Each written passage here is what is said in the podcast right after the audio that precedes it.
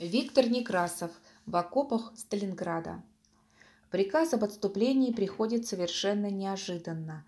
Только вчера из штаба дивизии прислали развернутый план оборонительных работ, вторые рубежи, ремонт дорог, мостики. Затребовали у меня трех саперов для оборудования дивизионного клуба. Утром звонили из штаба дивизии приготовиться к встрече фронтового ансамбля песни и пляски. Что может быть спокойнее? Мы с Игорем специально даже побрились, подстрились, вымыли головы, заодно постирали трусы и майки и в ожидании, когда они просохнут, лежали на берегу полувысохшей речушки и наблюдали за моими саперами, мастерившими плотики для разведчиков.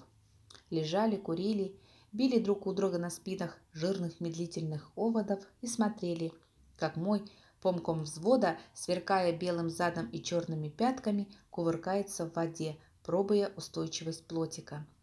Тут-то и является связной штаба Лазаренко. Я еще издали замечаю его. Придерживая рукой хлопающую по спине винтовку, он рысцой бежит через огороды. И по этой рысе я сразу понимаю, что не концертом сейчас пахнет. Опять должно быть какой-нибудь проверяющий из армии или фронта. Опять тащись на передовую, показывай оборону, выслушивай замечания.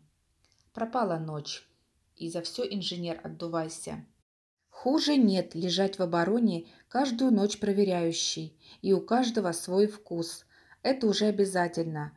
Тому окопы слишком узкие, раненых трудно выносить и пулеметы таскать. Тому слишком широкий, осколком заденет. Третьему брустверы низкие. Надо 0,40, а у вас, видите, и 20 нет – Четвертый приказывает совсем их срыть, демаскирует, мол, вот и угоди им всем, а дивизионный инженер и бровью не поводит. За две недели один раз только был, и то галопом по передовой пробежал, ни черта толком не сказал. А я каждый раз заново начинай и выслушивай руки по швам нотации командира полка. Когда же вы, уважаемый товарищ инженер, научитесь по-человечески окопы рыть?